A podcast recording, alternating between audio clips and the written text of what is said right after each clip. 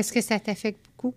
Est-ce que ça a été dit sur toi ou est-ce que les gens ont pu, les, je les appelle les haters professionnels, là? eux autres, est-ce que ça t'a affecté à ta sortie parfois? Je trouve que les gens n'ont pas conscience de la portée de leurs mots. Ouais. Puis on dirait c'est c'est sur Internet. C'est gratuit. C'est ça, Mhm. ils vont dire n'importe quoi, tu sais. Puis j'en ai reçu des commentaires racistes, là. Ah ouais, pas- hein? C'est pas juste... euh, des fois, on dirait ça m'a ça m'a tellement fait pleurer. Je pleurais tellement avec Simon parce que j'étais comme... Tu sais, c'est pas juste nécessairement comme... Je suis une femme, mais je suis une femme noire qui vient de gagner Occupation Double. Puis il y en a pas eu, là, Mhm. des, des femmes noires, là.